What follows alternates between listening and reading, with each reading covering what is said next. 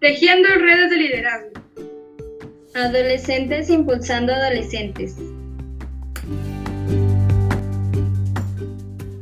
Hola, nosotras somos Amik en cabina. Betsabe. Hatsiri. Daniela. Devani. Y Evelyn. Creamos este programa para que todas las adolescentes de Durango estén informadas en temas de derechos sexuales y reproductivos. ¡Yay! ¡Hey! ¿Cómo andan? Nosotras estamos felices porque es la última propuesta que les vamos a compartir, pero a la vez nos da un poco de nostalgia, ya que es el final de nuestra serie de podcast. Ah. Pues a lo que venimos. Con ustedes la propuesta número 10.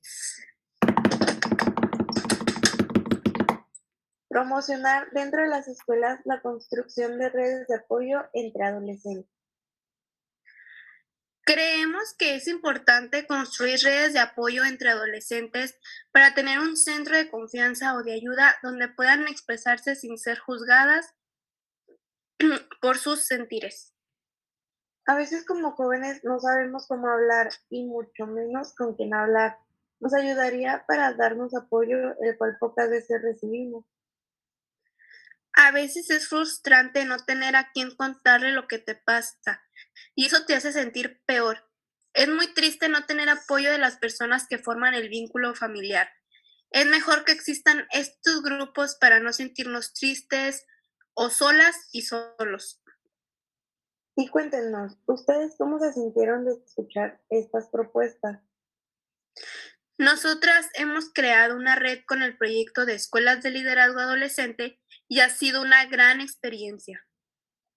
Esperamos que sigan contándonos sus experiencias en nuestras redes sociales.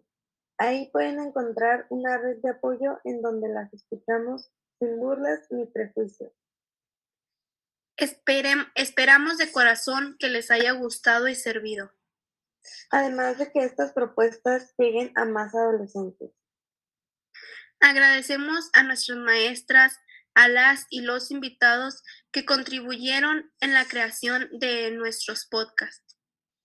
Les mandamos saludos a todos los cobayes de Durango.